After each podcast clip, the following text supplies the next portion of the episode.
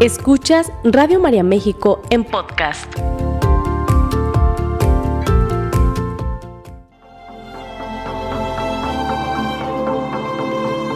Bienvenidos al ciclo de conferencias Construyéndote para Ser. Presentamos al psicólogo Juan Antonio González con el tema Construye tu ser hombre. Radio María en México, voz de esperanza.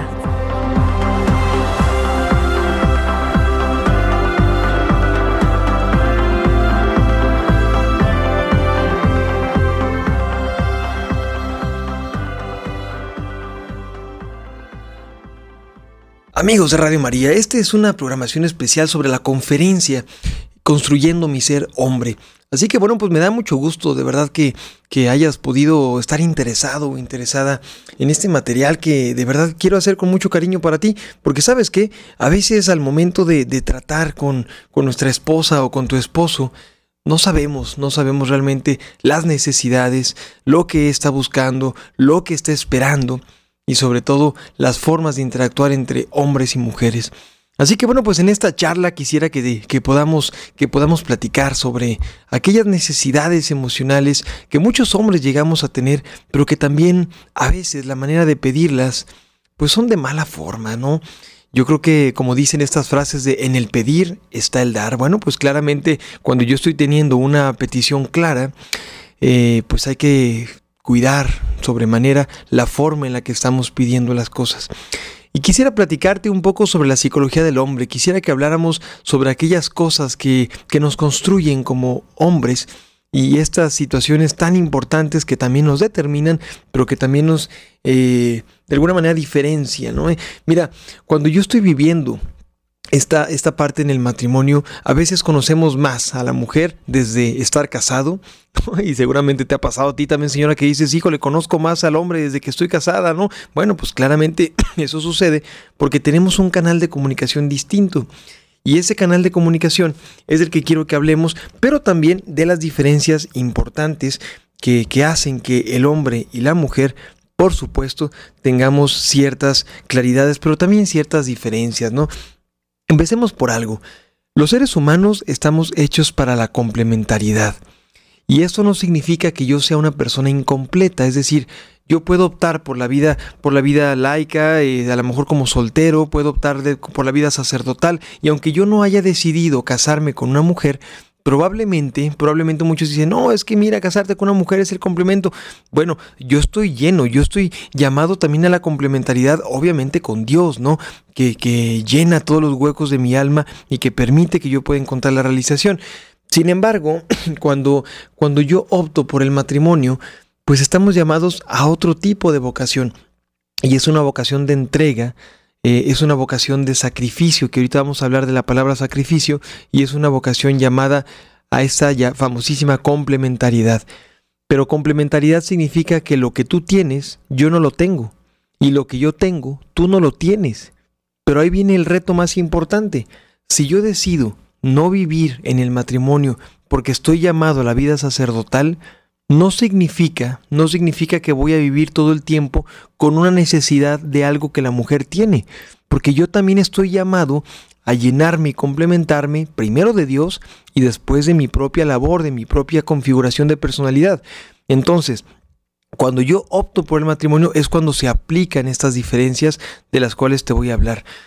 Y seguramente tú has escuchado eh, muchas bromas o muchos chistes sobre las grandes diferencias entre hombres y mujeres. Por ejemplo, la primera es que eh, la mujer se dice que habla de 6 a 8 mil palabras al día. Algunos autores, por ejemplo, dicen que, que pueden llegar a hablar hasta 10 mil al día. ¿Te puedes imaginar? Es decir, hablan todo el tiempo. Y esto no es una crítica, sino simplemente es una descripción. La forma en la que ellas expresan sus ideas, sus sentimientos, sus emociones, pues muchas veces es de manera lingüística, de manera hablada. Pero no solamente con las palabras, sino también con ciertos gestos y con ciertos sonidos que hacen obviamente a la mujer ser tan bella como es. Pero el hombre tenemos una diferencia importante en las palabras. Por ejemplo, se dice que muchos hombres llegamos a tener de 2.000 a 4.000 palabras al día y los que hablamos mucho, no imagínate como esos que tienen programas de radio, los que somos muy platicadores, llegamos a tener hasta 5.000 palabras al día. Y hay una forma en la que yo puedo eh, expresar tantas cosas, expresar tantas ideas, pero claramente en el caso del hombre se nos agotan. No significa que se agoten las ideas, sino que se agotan las formas para expresar dichas ideas. Una vez que se agotan, pues nos quedamos un poquito en algo que le vamos a llamar el día de hoy tú y yo, el cuarto de la nada. Fíjese bien, señora, lo que le voy a decir. El cuarto de la nada es un lugar que tenemos los hombres donde no estamos haciendo nada, pero se nos acabaron las palabras. Imagínate que llega tu esposo, por ejemplo, del trabajo, eh, pues muy triste o, o, muy enfadado o con mucho trabajo, lo que sea, con muchos pendientes, y tú le preguntas, ¿cómo te fue en el trabajo? Y la única respuesta que tu esposo ahí sentadito en el sofá con su cafecito, yo no sé qué está tomando, está haciéndote, es bien. Y ya, me fue bien. Probablemente tú puedes decir, ¿cómo que solo te fue bien? Eso significa que no quieres hablar conmigo, significa que no me quieres platicar tu día, significa que a lo mejor no quieres expresar lo que sientes. No, no significa eso. Significa que me fue bien. Esta es una gran diferencia entre hombres y mujeres, porque si tú le preguntas a tu esposa cómo le fue en tu día, cómo le fue en su día, seguramente va a haber muchas respuestas. Y aguas, no estoy criticando la forma maravillosa de ser de las mujeres, ni tampoco la forma maravillosa que también tenemos los hombres, sino que estamos hablando de las grandes diferencias para que podamos complementarnos y estar juntos llamados a la santidad del matrimonio, que es una bendición maravillosa que por cierto, un paréntesis, el matrimonio está siendo muy atacado y a veces nosotros somos los que lo atacamos. ¿Sabes cómo lo atacamos? Con la indiferencia, con nuestro pesimismo, con nuestra falta de comunicación y esto hace que se nos vaya acabando la decisión de amar. Pero hay una sorpresa para ti y con esto cierro el paréntesis. El amor es una decisión.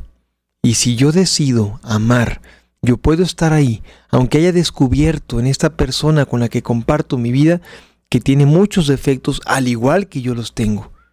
Así que, de verdad, aquí no se trata de perfección, se trata de crecimiento. Y el amor, amigo, amiga, es una decisión. Si optamos por el amor, estamos optando por el bien. Si optamos por el amor, estamos optando por aquello que da vida. A mí me fascina decir esto, pero la palabra amor viene el latín amorte. Amorte. ¿Sabes qué significa la palabra o, el prefijo amorte? Significa la no muerte. ¿Qué es la no muerte? Pues es la vida. Cuando yo estoy hablando del amorte, estoy hablando de la vida. Y es hermoso poder descubrir que podemos amarnos. Fíjate nomás lo que te estoy diciendo, que podemos amarnos desde la diferencia, pero también desde la complementariedad. Así que bueno, cierro mi paréntesis y vuelvo al tema de la comunicación. Porque sí es importante que reflexionemos durante esta charla sobre aquellas cosas que solemos pasar, que solemos encontrar en los distintos escenarios. Y, mira, yo te quiero platicar sobre aquellas cosas que yo veo en consulta. Yo no te estoy diciendo que mi matrimonio sea perfecto. Claramente no. Yo tengo igual o muchas más fallas que tú. Sin embargo, sin embargo, al hacer conscientes aquellas fallas, tenemos la gran decisión y la gran libertad de poder cambiarlas. Échale ganas, caballero, échale ganas, señora. No podemos dejar de luchar por aquello que tanto amamos. Y acuérdate que amor no es sentimiento, amor no es emoción y amor no es sensación. Segundo paréntesis que abro, yo con mis paréntesis, el amor no es una sensación. Yo no puedo decir que amo a alguien porque siento rico algo. Yo no puedo decir que amo a alguien porque estoy pasándome a gusto con alguien. Yo amo a esta persona porque estas ideas, estos sentimientos, estas creencias, esos actos, esas expectativas son similares o son complementarias a las mías. Eso es el amor. Y ahí es donde surge una diferente categoría de amor que le vamos a llamar en esta charla eh, el amor maduro. Es un amor que madura. Y el amor maduro da frutos. Mm, el amor maduro da frutos. Estamos hablando de las diferencias. Y me, hicieron recordar eh, una plantita que yo tenía por ahí en mi consultorio. Es una, es una palma de Madagascar, ¿no? No sé si las conozcas. Es una palmita que, que, bueno, pues yo la tenía en una maceta pequeña. Era una palma con un tronco muy delgadito. Y pues yo veía que esa palmerita pues como que no estaba creciendo, como que no estaba generando mm, mm, vida, no tenía flores, etc. Y a mí me habían dicho que esa palmera pues florecía, que tenía sus florecitas muy bonitas.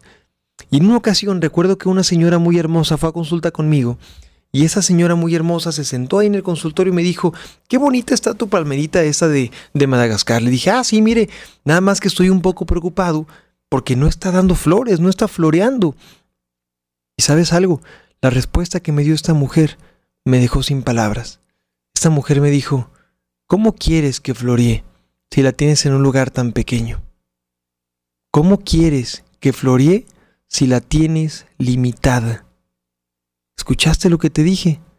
¿Cómo quieres que le floree la palmerita si tú la tienes tan limitada? Si tú la pones en un lugar más extenso, la palmera va a florear. Y así fue. ¿Por qué te lo comparto? Si tú quieres que el amor que tú tienes por tu esposa, por tu esposo, floree, de verdad, salte de ese lugar pequeño que es el rencor, que es el egoísmo, que es la soberbia, que es un lugar que nos limita y sabes que nos provoca, nos hace sentirnos pequeños, indefensos y vuelvo a insistir, sin florear. Tengamos mucho cuidado con esto. Esta charla sobre las diferencias entre el hombre y la mujer y particularmente sobre la psicología del hombre está orientada a que tú conozcas cómo es tu esposo, a que tú conozcas cómo es el hombre, pero también a que tu hombre te conozcas y te reconozcas a ti mismo. Pero una vez que ya tenemos este conocimiento, tendrás una tarea muy importante terminando este audio. Hacer las cosas vida. Porque sabes algo, el conocimiento está en el saber, pero la sabiduría está en el hacer. Es decir, si yo quiero realmente cambios profundos, yo no solamente tengo que conocer aquello que pasa, tengo que hacer vida y tengo que hacer cosas diferentes. Ahí es justamente donde se va a dar el fruto. Así que bueno, este fruto, este fruto que llegamos a conseguir juntos, pues es invaluable. Es invaluable, es tan hermoso, es tan lindo, que yo sé, tú que me escuchas, yo sé que tú quieres o conseguirlo o reconseguirlo si has sentido que lo pierdes. Hay un mensaje para ti. Si tú estás luchando por volver a estar con tu esposa o con tu esposo como estaban antes, ¿te digo algo? No van a estar como estaban antes. No se puede. Tu matrimonio no va a volver a ser como era, pero puede volver a ser mejor. Puede ser mucho mejor. Pero necesito dos cosas de ti. La primera es soltar lo que traes y dos, recibir cosas diferentes. Nadie va a recibir en sus manos cosas nuevas si no se suelta lo que se trae. Si tú sueltas, recibes. Porque a veces traemos las manos ocupadas para recibir la gracia, ¿no? Estamos agarrando ahí una bolsa de pecado, una bolsa de soberbia, una bolsa de egoísmo, una bolsa de muchas cosas. Y entonces se acerca alguien que, que es mandado por Dios y nos dice, oye, mira, tu matrimonio puede ser diferente. Y sí queremos, pero decimos no podemos. ¿Y sabes por qué no podemos? Porque no se suelta lo que se trae. Si tú tomas la decisión de soltar, por lo tanto, podrás, podrás volver a recibir. Mira, la segunda diferencia que yo te hablaba un poquito desde el lenguaje tiene que ver con los sentimientos también. Señora, los hombres sí sentimos. Los hombres tenemos emociones. Los hombres tenemos corazonadas, como le llamamos. Qué bonito es ese término. Qué bonito es darnos cuenta que podemos llegar a tener una corazonada por algo. La corazonada es el lenguaje del corazón. Es el lenguaje del corazón. Son los signos, son, los, son las cosas que yo percibo, es la intuición que tiene mi corazón ante ciertas cosas. Y los hombres la tenemos también muy desarrollada. Pero en ocasiones los sentimientos han sido mutilados para nosotros. En ocasiones los sentimientos han sido eh, aplastados para nosotros. Mi abuelo en paz descanse decía, es que un hombre no puede llorar, solamente puede llorar en dos momentos, porque en la vida normal no puede llorar. Y me decía, aprende esto, hijo, no puede llorar un hombre. Y no te lo digo por juzgar a mi abuelo, yo amo profundamente a mi abuelo, pero es lo que él creía de la vida. Esto que te digo es lo que a él le enseñaron, es lo que a él le proyectaron y lo que de alguna manera el mundo le invitó a hacer. Y él decía, Solamente hay dos momentos en los que se justifican el llanto en un hombre. Cuando estás borracho, me decía, y cuando se muere tu madre. Ah, bueno, yo suspiro porque, pues en ese momento yo tenía, no sé si ocho o nueve años, y yo lo creí. Yo dije, bueno, pues a lo mejor solo en esos momentos es cuando se puede llorar. Solo en momentos de, de una desgracia como la muerte de alguien tan amado como tu madre, o bajo, bajo el, el efecto de alguna sustancia como el alcohol, pues se puede llorar. A lo largo de la vida he descubierto, y te lo quiero decir, que los hombres podemos llorar, podemos sentir, podemos vivir de una manera emocional igual de intensa que las mujeres. Sin embargo, no te estoy diciendo que seamos iguales. Hay una diferencia importante. Los hombres tenemos también una parte en la que queremos ciertos resultados rápidos. Y no te digo que las mujeres no lo quieran o no la tengan, pero los resultados rápidos se refieren a una facilidad de ejecución. ¿Cuál es la facilidad de ejecución? Cuando yo decido, fíjate bien, cuando yo decido optar por algo que ya analicé y que me parece conveniente.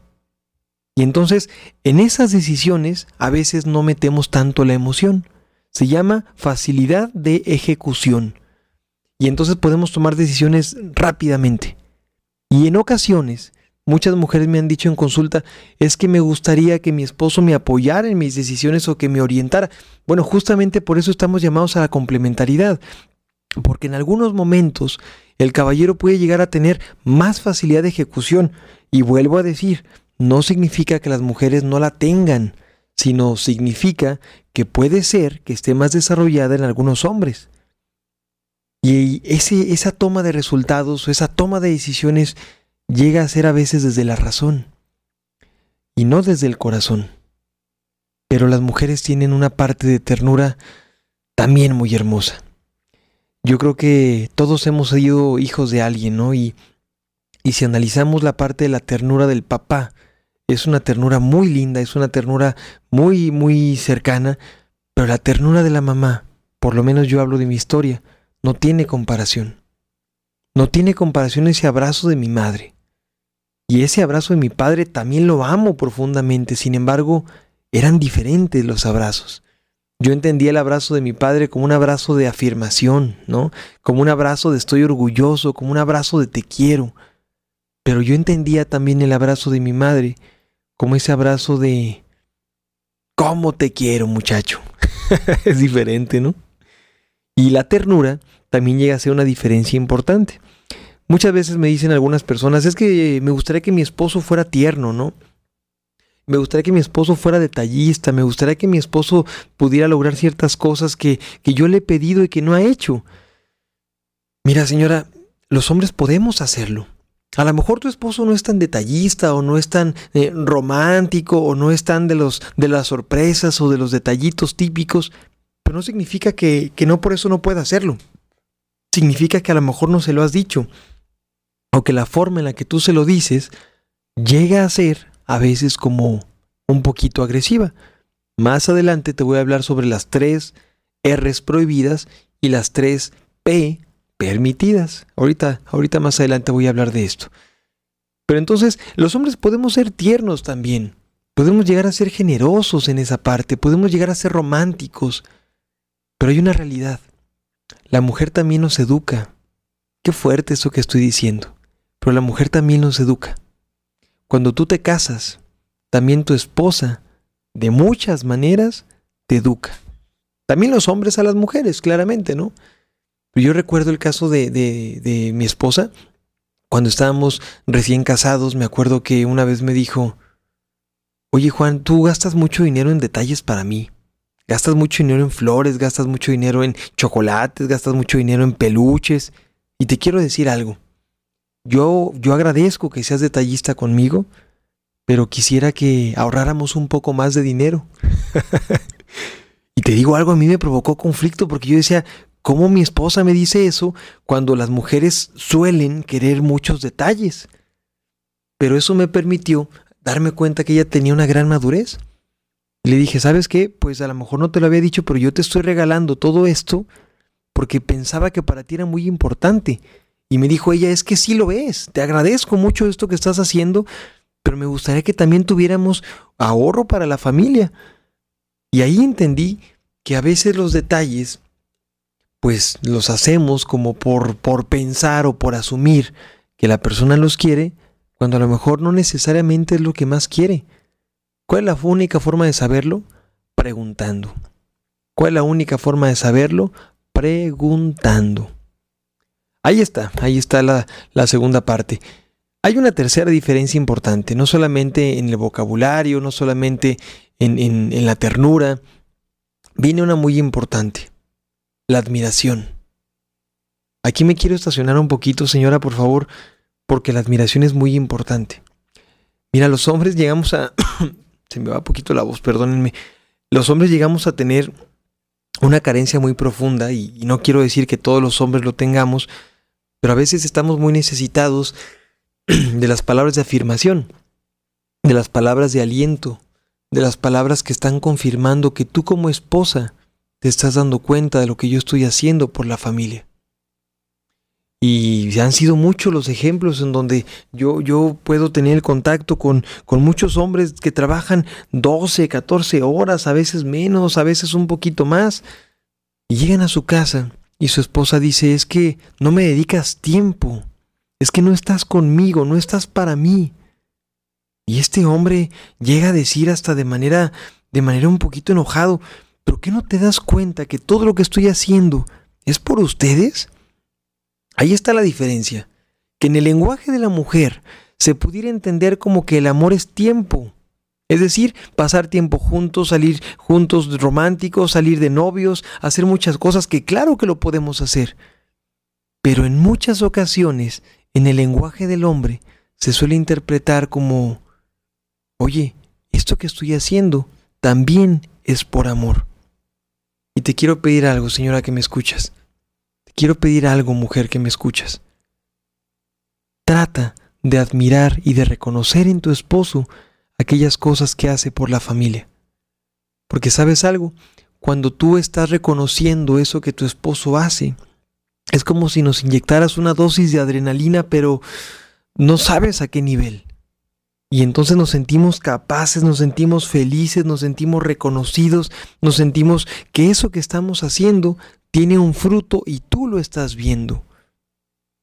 Oye, pero es que Juan, yo también quisiera que mi esposo me dedicara más tiempo o que estuviera más atento a las necesidades del hogar, a las emocionales me refiero. Bueno, claro que es importante las necesidades emocionales, aquellas cosas que hacen falta, claro.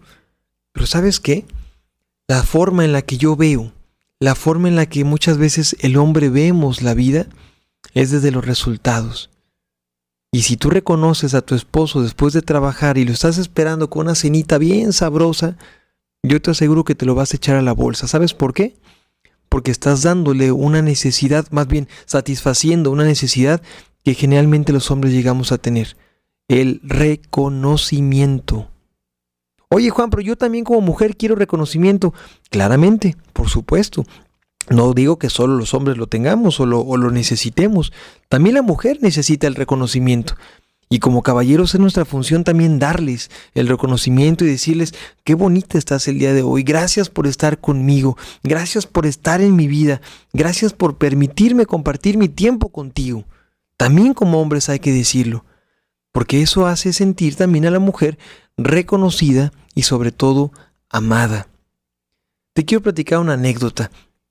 Cuando, cuando mi esposa y yo perdimos a nuestro bebé, recuerdo que, pasamos una noche oscura muy, muy difícil, muy, muy, muy triste, muy de mucha desesperación, de mucha angustia. Eh, recuerdo que llegaba la noche y ella y a mí nos daba mucho miedo porque esta situación caótica con nuestro bebito Juan Diego había pasado en la noche, ¿no? Entonces llegaba la noche y recordábamos ese momento y, bueno, pues no podíamos dormir, etcétera. Pues es normal, es parte del proceso de duelo. Pero hubo una noche en la que después de, no recuerdo si era un mes o mes y medio de, de la situación, eh, yo, yo tampoco podía dormir, fui al baño y, regresando, eran, no me acuerdo qué hora de la madrugada, regresando mi esposa estaba sentadita en la cama, ¿no?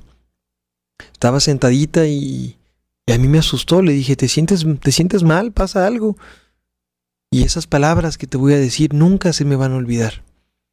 Me dijo, no amor, no me siento mal, pero hay algo que te quiero decir y que nunca te he dicho, aunque siempre lo he pensado.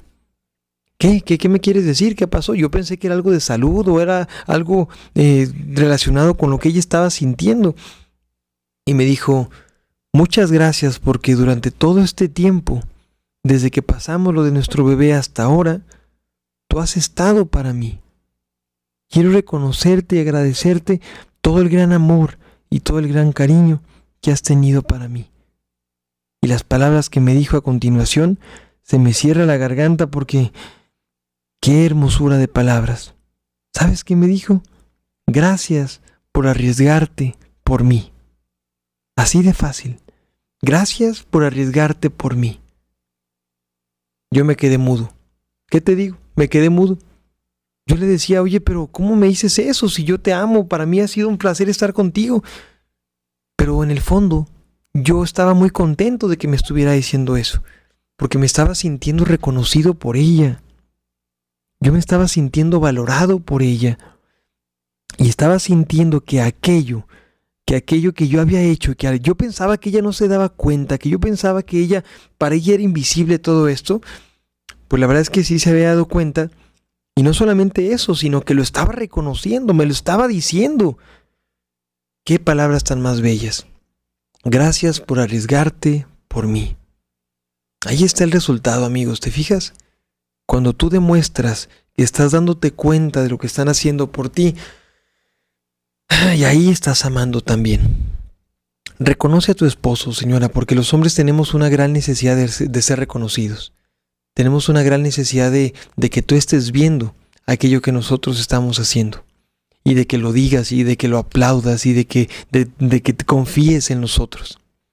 Miren, de repente cuando sucede algo en la casa y la mujer dice, es que mi esposo lo puede resolver, eso nos da tanta alegría y nos da tanta fuerza porque están confiando en nosotros. De que es que él puede hacerlo, es que él puede hacer muchas cosas, ¿no? Bueno, como hombres nos sentimos, pero como pavos reales, ¿no? Y a veces los conflictos que llegan a ser tan difíciles en el hogar podrían evitarse de una manera tan sencilla. Esos conflictos, esas complicaciones, esas cosas que yo sé que estás viviendo en tu hogar y que a veces parecen descabelladas o parecen tremendas, ¿sabes qué? Se pudieran resolver de maneras tan sencillas solamente con un poquito de humildad y con un poquito de reconocimiento. Primera capsulita que te quiero recomendar. Hay que tener un poquito de humildad y un poquito de reconocimiento. ¿Por qué humildad? Porque es necesaria la humildad para yo reconocerte aquello que estás haciendo. ¿Y por qué reconocimiento? Pues porque te acabo de platicar que es una gran necesidad que llegamos a tener. Así que si tu esposo el día de hoy llega cansado del trabajo, o llega de malitas, o llega con, con problemas por su familia, o llega con problemas de dinero, o llega por problemas de muchas cosas, te quiero pedir que no lo atiborres de los problemas que tú viviste en el día. Y yo sé que tú también debes de sentirte escuchada. Claro que habrá momento para eso. No te estoy diciendo que no se los platiques. Te estoy diciendo que no lo recibas con los problemas. Más va entrando el esposo a la casa, es que tus hijos todo el tiempo se portaron mal y ya no aguanto más y aparte yo estoy todo el día sola y tú no estás conmigo. Y de verdad se provoca una explosión tan fuerte que es lamentable el resultado en muchas ocasiones. Claro que se lo debes de decir porque tú como mujer también necesitas sentirte escuchada, sentirte reconocida, pero no se lo digas de inmediato, no se lo digas de inmediato. Él necesita esa parte de calma, necesita esa parte de cautela, esa parte de estar tranquilo un ratito. Y bueno, pues eh, una vez que pase ese momento, claro que puedes platicar de aquellas cosas que no estás a gusto, que no estás conforme y aquellas cosas que, que de alguna manera quisieras, quisieras que mejoraran, ¿no? Así que es la parte del reconocimiento. Un poquito de humildad y un poquito de reconocimiento. De hecho, me atrevo a decir una frase. Si tú le dices a tu esposo que puede, puede. ¿Cómo ves?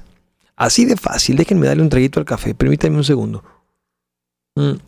Si tú le dices a tu esposo que puede, puede. Porque créeme que el sentirnos, el sentirnos como merecedores de tu reconocimiento es algo casi mágico para los esposos. Así que de verdad hazlo, hazlo a partir de hoy. Te lo recomiendo, te lo recomiendo fuertemente. Pero hay otra cosa importante. si tú le preguntaras a tu esposo, ¿qué prefieres? Que cuando llegues a tu casa te reciba tu esposa con un ramo de flores, o prefieres que te reciba con, con una cenita, con un molito, un arrocito ahí con frijolitos, con un quesito derretido. Imagínate nada más unas tortillitas recién hechas y unos nopalitos con chile. Ay, bueno, ¿qué crees tú que va a elegir tu esposo? ¿La cenita o el ramo de flores? Muy probablemente va a elegir la cena. ¿Por qué razón? Porque en el lenguaje del hombre es muy importante el reconocimiento, pero también lo hacemos desde la comida. Nos sentimos fuertemente amados a partir de la comida. Y de verdad es, es algo que a veces es una costumbre tan, tan arraigada que, que, que dejamos de agradecer.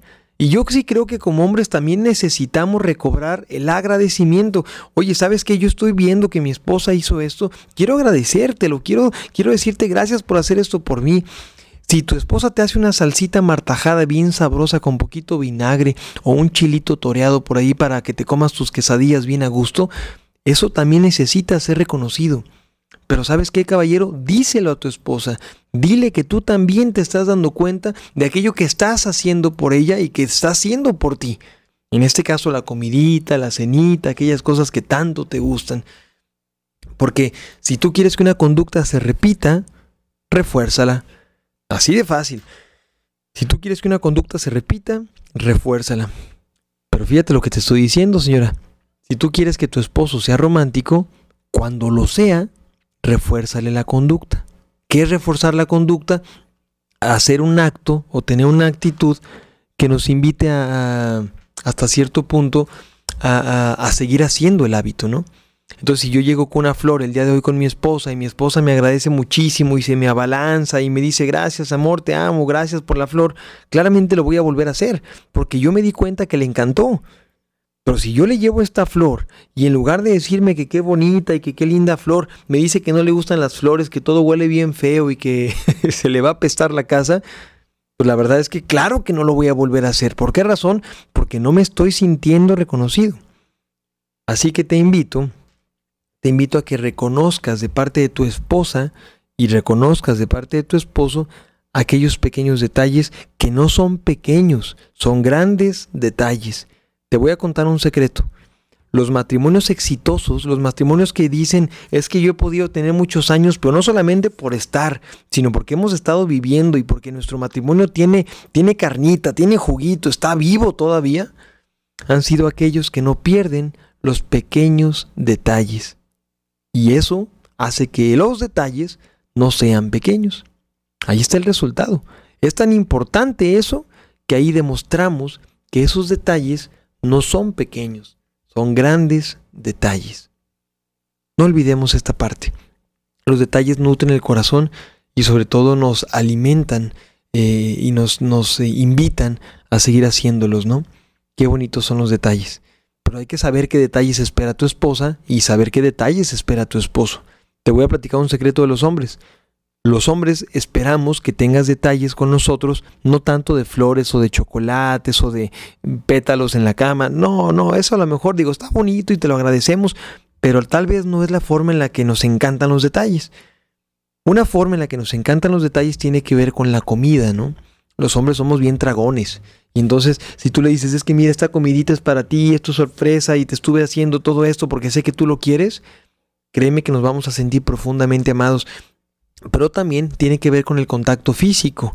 Los hombres tenemos una necesidad muy importante del contacto físico, que no solamente estoy hablando, señora, de las relaciones sexuales, que claro que dentro del matrimonio las relaciones sexuales son muy importantes, claramente, por supuesto, pero no solamente estoy hablando de esa parte, sino del contacto físico, como un masajito, por ejemplo. Hazle un masajito a tu esposo, mira, tállale la cabecita, hazle piojito y demás. Y yo te aseguro que en ese momento va a bajar todas las defensas que esté teniendo.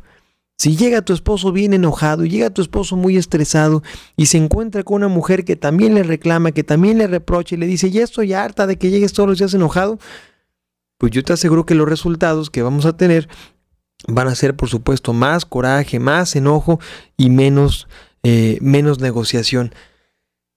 Pero si se encuentra una esposa que le dice, ay hijo, yo sé que estás enojado, pero no te quiero hacer caso en este momento, mejor vente, te voy a hacer una cenita y déjame hacerte un masajito, ¿tú crees que tu esposo se va a enojar?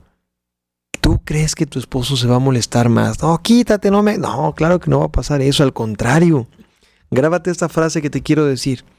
Las personas que más trabajo te cuesta amar son las que más necesitan de tu amor. Las personas que más trabajo te cuesta amar son las que más necesita de tu amor. ¿Por qué razón? ¿Por qué razón? Porque de repente no sabemos cómo expresar la necesidad y no sabemos cómo expresar lo que queremos. Entonces la necesidad se expresa a través a veces del enojo, que es una barrera.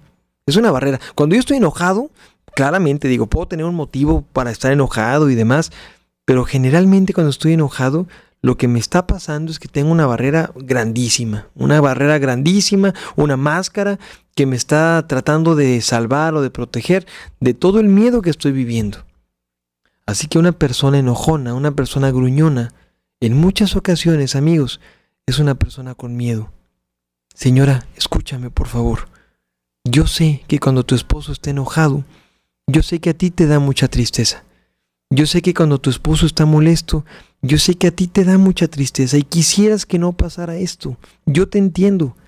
Pero sabes algo, el enojo que está viviendo tu esposo es como un cerillo. Se prende y puede llegar a decir muchas cosas y dirían por ahí mi familia a despotricar, ¿no? Pero después de que se incendia, vuelve a apagarse. Y en ocasiones el enojo en la mujer es un enojo no tan explosivo, pero de mayor duración. Entonces, pues no se, no se apaga de inmediato, sino que queda un poquito el daño, queda un poquito el sentimiento de esta parte de, híjole, no me gustó esto que me dijiste, etc. Así que ojalá, ojalá podemos trabajar en, en, en, darnos cuenta cómo es el hombre, darte cuenta cómo es la mujer y por eso tratar de reconocer cómo actuar. Porque si eso que has hecho no te ha funcionado, si ya intentaste de muchas maneras y no te ha funcionado, pues te invito a que intentes esta. Y si intentas esta, las cosas realmente pueden cambiar. Solo te quiero pedir, inténtalo. Inténtalo. Vas a ver que muchas cosas pueden suceder. Una segunda cosa que de la que te quiero hablar, no, ya es como la tercera, ¿verdad? Una tercera cosa, perdón, de la que yo te quiero hablar, eh, es, es, es la, la, parte central ¿no? de, de, de, del amor que tiene que ver con la entrega. Qué bonito es identificar que la esposa, que el esposo tienen un proceso de entrega real en el matrimonio. ¿Qué es la entrega? Para mí la entrega puede ser a lo mejor trabajar todo el día y entregarle, entregarle a mi esposa todo aquello que es el fruto de mi trabajo y que ella también entregue lo que ella ha hecho, etcétera, y poder formar una familia. Claro, eso para mí es la entrega. Pero hay más tipos de entrega. Está la entrega total. La entrega total es realmente mirar a los ojos. Y por eso te digo que es un tema muy importante. Mira, cuando un niño está pequeñito, tú le dices algo, eh, le preguntas algo y cuando está mintiendo y su mamá le pregunta, el niño si te fijas no conecta con la mirada de la mamá. Tú le puedes llegar a decir, oh, a ver, dime la verdad, hijo, tú, tú sí hiciste esto o no hiciste esto, tú platícame. Y si el niño está mintiendo, muchas veces ante los ojos de los padres no soporta la mirada. La pregunta para ti es, ¿por qué no soportamos la mirada? ¿Sabes qué? A veces a veces no soportamos la mirada porque no estamos conectados. Por eso hablo de la entrega. Cuando yo me entrego, me conecto. Cuando yo me entrego, me conecto. Entrégate, conéctate con tu esposo. Conéctate de verdad. Haz que tu comunicación no solamente sean pláticas informativas. ¿Cuáles son las pláticas informativas? ¿Cómo te fue? ¿Cómo te has sentido? Ya es tiempo de pagar la tarjeta del banco, ya es tiempo de pagar la renta. Tenemos el sábado una comida con mi mamá, los niños se portaron mal, tuve que llevar al hijo al doctor, el carro se descompuso. Oye, eso es importante, claramente, son cosas de la casa. Tenemos que pagar la luz, tenemos que pagar el agua, tenemos que pagar el servicio de cable. Ay, mira, sí es importante, claramente, porque hablamos finalmente de temas de casa. Pero cuando tú estás hablando de una plática más profunda, es realmente cuando ocurre la conexión. ¿Qué pláticas ayudan a fomentar la conexión en el matrimonio? Pues hablar de lo que sientes. Hablar de lo que sientes. Señora, te voy a decir algo y no te me enojes. Para muchas mujeres, yo no digo que para ti, lo estoy diciendo en términos generales. Para muchas mujeres, el hablar de sus sentimientos significa reclamar. ¿Mm? No estoy diciendo que para todas, pero para muchas hablar de sus sentimientos es igual a reclamar. Y yo creo que tendríamos que cambiar obviamente la, la perspectiva o el panorama. Hablar de los sentimientos significa solamente hablar de lo que siento, pero no solamente de lo malo que siento, sino de todo lo hermoso que siento. Pero tenemos un gran defecto los seres humanos. Creemos en muchas ocasiones que hablar de lo bueno en momentos de conflicto me va a hacer vulnerable. Por ejemplo, estamos enojados mi esposa y yo, y entonces ella me dice, ¿cómo te sientes? Pues seguramente yo le voy a decir todo lo malo que estoy sintiendo, ¿no? Pero ¿qué pasaría si hablaras de todo lo bueno que has sentido? Porque ese momento del sentimiento negativo no es el único momento que has tenido. Es más, ni siquiera es el momento más importante. Pero si pones atención a ese momento negativo, justamente por eso los problemas se hacen más grandes. Conclusión de esta situación. Yo te aseguro que si en un momento de conflicto de pareja, en un momento donde están hablando de aquellas cosas negativas, sigues hablando sobre tu enojo o desde el enojo, yo te lo aseguro que el problema se va a hacer tres, cuatro, cinco o hasta diez veces más grande. ¿Sabes por qué? Justamente por eso. Porque hablar del enojo desde el enojo provoca que nos enojemos más. ¿Cuál es la recomendación? Pues si hay un momento de enojo, ya te dije que muchas personas a veces eh, actúan enojados o enojadas desde el dolor o desde el miedo que están sintiendo, ¿no? Tú puedes extinguir este enojo o puedes parar este enojo si hablas de aquellas cosas buenas, de aquellos sentimientos positivos, de aquello que sí te está nutriendo, de aquello que sí te está gustando, de aquello que sí amas, de aquello que sí te encanta. Y entonces se acaba el enojo. Una vez llegué muy enojado con mi esposa. y llegué con mi esposa, no me acuerdo por qué estaba enojado, creo que era por un tema de una deuda, ¿no? Que no me había recordado el día de la, de la, del pago de la tarjeta y, ella, ella está siempre encargada de ese tema, ¿no? Entonces, como se le olvidó recordarme, pues yo tenía que pagar más intereses, ¿no? Entonces me acuerdo que estaba muy enojado con ella. Y ella se sienta frente a mí, es una mujer muy sabia, mi esposa. Se, se sienta frente a mí y me dice, mira Juan, no me voy a enganchar de tu enojo. Y eso me dio más coraje, ¿no? Porque dije, ¿cómo que no se va a enganchar de mi enojo? Y yo le dije, ¿por qué no te vas a enganchar? Y su respuesta fue muy linda, me dijo, mira, porque sé que si me engancho, nos vamos a decir cosas que no están bien. Lo que yo te quiero decir es que se me olvidó la fecha, estuvo muy mal de mi parte, pero también entiende que nos podemos equivocar, ¿no? Entonces, quiero quedarme con aquellos momentos buenos que hemos tenido en el día, no con este momento malo. Así que, pues bueno, podemos pagar mañana la tarjeta y es lo peor que va a pasar. ¿Sabes algo? Cuando yo me di cuenta que ya no había pretexto para enojarme, pues ya no me enojé. y ya, se acabó. O sea, fue una mujer tan hábil y tan inteligente que supo sacar de mí, fíjense nomás, supo sacar de mí la mejor versión ante un momento que pudo haber sido un, conflicto tremendo. ¿eh? Si ella me hubiera reclamado, si ella hubiera gritado, si ella me hubiera dicho, y es que a mí tampoco, yo no tengo por qué encargarme de las fechas, tú eres el culpable y demás, y hubiera sido algo tan difícil yo no sé cuánto tiempo hubiéramos estado molestos por algo tan cotidiano, por algo tan sencillo, por algo tan simple. Ahí está justamente la situación. Tú puedes sacar de tu esposa, de tu esposo, esa mejor o esa peor versión. ¿Cómo? Pues desde el conocimiento. Si tú conoces, si tú te das cuenta, si tú identificas, puedes también sacar la mejor o la peor versión.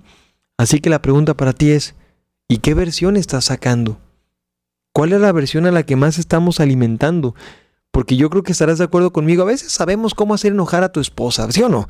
Yo sé cómo hacerte enojar y sé qué palabras exactas son las que te duelen, sé cuáles son las que te lastiman, sé cuáles son las que te, te enojan. Yo, yo sé muchas cosas. Y a veces las utilizamos para hacer enojar a la persona. Y ya que se enoja, nos hacemos la víctima, ¿no? Oye, pero es que tú también, ¿por qué te enojaste? Pues ahí está la situación. A veces nosotros de alguna manera provocamos, digo, entiendo que cada quien es responsable de sus emociones, pero también si tú conoces que tu esposa cada que hablas de ese tema se va a enojar, pues ¿para qué le echas en cara otra vez lo mismo? Y si tú sabes que tu esposo ese tema le duele mucho, pues aunque sea una persona con mucha inteligencia emocional, claramente si tú se lo vuelves a echar en cara se va a volver a enojar. Eso es normal, eso es esperable. No hay que hacerlo. Tú sabes y tú, tú tienes mucha claridad sobre cuáles son las mejores o las peores palabras que podemos utilizar en los buenos o en los malos momentos. Aquí nada más se necesita mucha humildad y mucho reconocimiento, como te dije. Mucha humildad y mucho reconocimiento. Así que bueno, pues ahí está. Otra cosa importante que, que, creo que es, eh, es básica para, para entender la psicología del hombre es que, perdón caballero que me escuchas de repente cuando hablo, hablo de esto con, con algunos con algunos hombres dicen, no, Juan, es que no digas esto en el programa porque mi esposa por esa razón ya me tiene bien checado, ¿no? Mira, los hombres tenemos una tendencia más clara y eso es un tema biológico a estar pensando a lo mejor en ciertos temas de sexualidad, ¿no? Y lo voy a decir con mucho cuidado, pero a la vez como, como lo creo y como los estudiosos lo han dicho, ¿no? O sea, pues llegamos a tener una tendencia más clara hacia la sexualidad, hacia el deseo sexual, hacia el erotismo, etc. Pero lamentablemente, y ponga, pare bien la oreja, por favor, señora, lamentablemente, a veces le echamos la culpa a esa tendencia con la que los hombres tenemos que luchar, porque los hombres también tenemos que ser castos incluso dentro del matrimonio, tenemos que ser con, cierta templanza dentro del matrimonio, tenemos que ser eh, dueños de nosotros mismos también dentro del matrimonio. Eh, y, a veces le echamos la culpa a ese deseo sexual un poquito más fuerte para poder, para poder hacer conductas que son bastante inapropiadas. Y, y las quiero mencionar. Las quiero mencionar porque pues es parte de esto y, y tenemos que hablarlas. Di no a la pornografía, Señor. No se vale, no, no está bien. No es correcto, no es natural, no es algo que tu cuerpo te pida, no es algo que el hombre necesitemos. No es cierto, no es cierto. La pornografía es mala y la pornografía está mal. Nunca ha habido un estudio que diga esta persona está mucho mejor y tiene una mejor relación matrimonial y se la lleva mejor con su esposa y tiene una mejor paz espiritual porque está viendo pornografía. No es cierto. La pornografía te quita la paz. La pornografía te quita la paz. No la veas. No la veas. Oye Juan, pero es que mis amigos me mandan mensajes de WhatsApp con pornografía. Bueno, claramente, pues sí, a veces tendrás amigos, o no sé si llamarle amigos, que te van a estar mandando pornografía y mensajes negativos, no los veas. No verlos depende de ti. Pero si tú, señora, estás escuchando este audio, quiero pedirte que seas muy inteligente y no reclames. Fíjate bien, trata de tomar el celular de tu esposo y en lugar de reclamar y verlo como el hijo que vas a regañar porque encontraste que le mandaba una foto, ojalá tengas esa conciencia y a la vez esa inteligencia y esa asertividad para decirle, oye, sinceramente, ¿tú crees que esto está bien? Porque a veces los hombres queremos engañar nuestra conciencia. A veces los hombres queremos engañar nuestra conciencia y decir, pues sí, es que soy hombre y entonces así somos los hombres y ni modo, ¿cómo la ves? No es cierto. No es cierto. Ninguna persona tiene una tendencia natural a ver pornografía. Eso no es cierto. Si la pornografía ni existía, es un tema, es un tema de la tecnología, una, una mala forma de la tecnología, ¿no? Entonces no es cierto. Díselo de esa manera amorosa, díselo de esa manera cauta, díselo de esa manera limpia. Porque hablando de limpieza, y esto ojalá lo escuche tu marido, una persona que llega a ver pornografía es una persona que, que ve la sexualidad muchas veces de manera muy sucia. Muy sucia. ¿Cuál es la finalidad de la pornografía? Hablemos de eso. ¿Cuál es la finalidad de la pornografía? Es una empresa millonaria, ¿eh? Es una empresa millonaria. Una de las principales finalidades es el dinero, lamentablemente. Pero hay otra también importante, que es desvirtuar, desvirtuar el don de la sexualidad a una conducta animal. Desvirtuar el don de la sexualidad a una conducta animal. Y así es, caballero. Y lo sabes. Y si me estás escuchando y te estoy cayendo bien gordo, pues perdóname, pero yo también soy hombre y, y, créeme que entiendo eso que estás sintiendo porque a mí también me pasa. Pero no podemos justificar. La pornografía no tiene un sentido del amor, no tiene un sentido romántico, no tiene un sentido desde la entrega es un sentido sucio, es un sentido eh, desde el objeto, desde, desde la cultura del descarte, diría el Papa Francisco. Tú me sirves mientras me provoques placer. Qué cosa tan fuerte. Tú me sirves mientras me provoques placer. Y agárrate con esto que te voy a decir. El 50% de las personas que llegan a tener una gran infidelidad en el matrimonio y, que se sienten realmente súper culpables porque no sabían qué estaba pasando, pero se dejaron llevar. Estas personas que se dejan llevar por la sensualidad y por la emoción, no por nada llamado amor claramente, sino por el sexo, el erotismo y todas estas cosas que a veces nos llaman tanto la atención, el 50% de estos hombres habían visto pornografía e incluso eran adictos a la pornografía.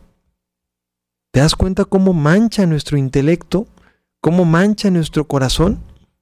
Si tú quieres ver qué tan higiénica está tu mente, identifica qué le estás metiendo. Identifica qué, qué música estás escuchando. Identifica qué imágenes estás viendo. Porque no podemos pasar por la vida diciendo que aquellas cosas que pasan en el mundo, ay, pues no importa, están bien, hay que, no hay que ser tan cerrados, hay que entender.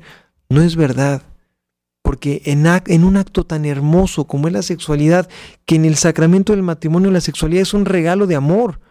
De hecho, la palabra amor viene, viene de ahí justamente. Cuando yo estoy diciendo a mi esposa, vamos a hacer el amor, significa vamos a hacer un acto que probablemente por esta bendición provoque la vida. Por eso se llama amor, porque la palabra amor te significa vida. Lamentablemente se ha desvirtuado. Y entonces cosas como la pornografía, como el erotismo, como la sensualidad, como el hedonismo, nos invitan a cambiar de panorama. Y te lo vuelvo a decir, no por ser hombre tienes derecho a ver la pornografía, no es cierto. No es una necesidad, no tienes por qué hacerlo, no es algo que, ah, es normal entre los hombres, es que así nos llevamos. Bueno, lamentablemente está pasando esto, pero tú puedes tener la gran valentía de decir hasta aquí y de decir, sabes que ya no quiero que me mandes esto, o me salgo de este grupo, o simplemente no pongo atención. Ah, pero van a decir que qué religioso, van a decir que qué mandilón, van a, van a decir que qué valiente. Y tú en el fondo de tu corazón vas a saber que estás haciendo lo correcto. Dice Sócrates, no se puede, no se puede hacer lo incorrecto una vez que sabes lo que es lo correcto. Porque si haces lo incorrecto, vivirás en la culpa. Y si haces lo correcto, vivirás en la templanza y en la paz. Ahí está, ahí está tal cual. Tú ya sabes que está mal. Que queremos engañar a veces a la mente es otra cosa, pero tú ya sabes que está mal. Y entonces tú como mujer te quiero recomendar algo. Si tú has identificado que tu esposo ha tenido contacto con la pornografía o está desarrollando una adicción a esto o, en sus pláticas existe la lascivia, la lujuria, que también a veces en las pláticas se da mucho, yo quiero pedirte que no le reclames, porque cuando se nos reclama, comenzamos a defendernos de inmediato. El reclamo es una agresión y por lo tanto, ante la agresión, pues surge la defensa.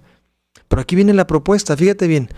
La propuesta es, acércate a tu esposo de manera muy sencilla, mirándole a los ojos y dile, ¿de verdad crees que eso que está pasando es correcto? Solo quiero que me lo digas y dímelo mirándome a los ojos porque los hombres también somos nobles y podemos aceptar muchas cosas. A veces el egoísmo, a veces la soberbia, a veces esas actitudes falsas de grandeza que llegamos a sentir, hacen que no demos nuestro brazo a torcer, como decimos, ¿no? Pero también llegamos a tener esa humildad y esa sencillez para decir, pues la verdad es que sí me equivoqué, sí está mal.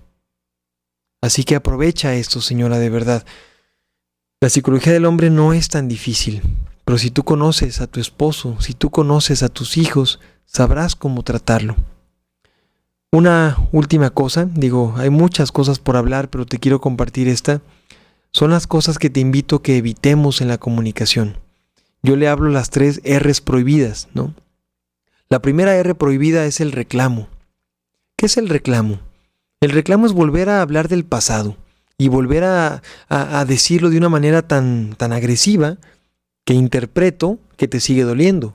Si tú me sigues reclamando que hace un año no fui a la cena con tus papás, significa que eso te sigue doliendo. ¿Cuál es el remedio ante el reclamo? Ahí viene la primera P.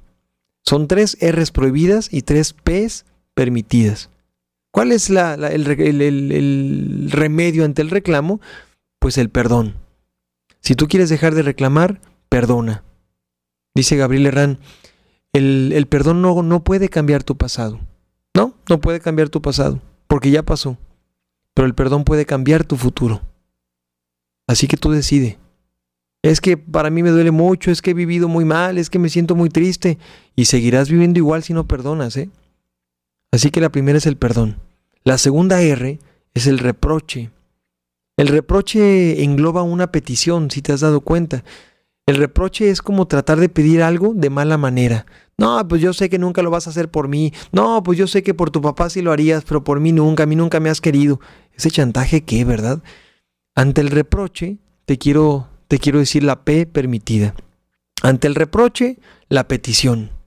Sería mucho más fácil que tú le dijeras a tu esposo, me gustaría que me invitaras a cenar. Me gustaría, necesito de ti que seas romántico, necesito de ti que seas cariñoso, necesito de ti en lugar de reprochar. Seguramente sí, por esa compañera del trabajo sí lo haces y hasta por tus hijas y tus hermanas, una bola de víboras y ándale. Y comienzan puros reproches. Así que ante el reproche, la petición. Proviene la tercera, la tercera R. Es el regaño. El regaño es esa conducta que llegamos a tener en donde hay cierta autoridad, porque si yo regaño es porque tengo autoridad sobre ti, ¿no? Es que eso, eso que hiciste estuvo mal. Ante el regaño, la propuesta. Porque hay una frase que dice, no se vale que critiquemos si no proponemos. Entonces, si yo estoy criticando, es porque tengo una propuesta. Estuvo muy mal eso que hiciste. Ah, entonces tú qué hubieras hecho. Ahí, ahí viene la propuesta. Te propongo que la próxima vez que pase algo parecido, hagamos esto.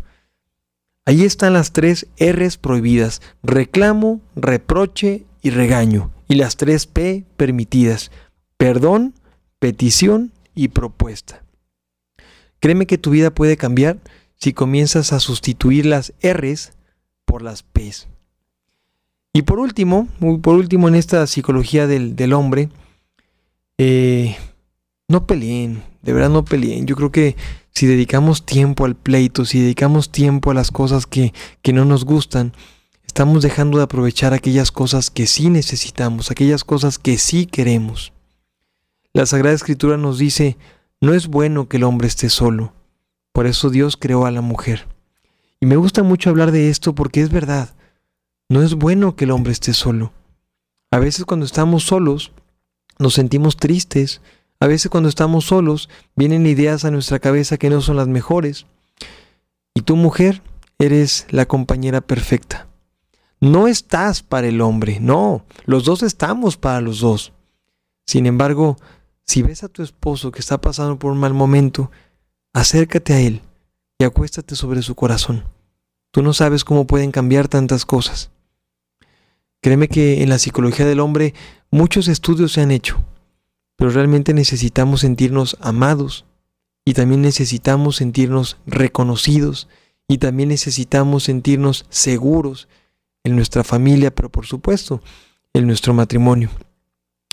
Y bueno, pues el tema de los hobbies ya para cerrar. Pues los hobbies, las actividades son diferentes. A lo mejor a tu esposo le gusta más el fútbol, le gustan más los deportes, le gustan más ciertas cosas con amigos. Está bien que tenga su espacio. Permite de verdad que tenga su espacio sin que te enojes todo el tiempo. Es muy difícil discutir por todo. Imagínate nada más.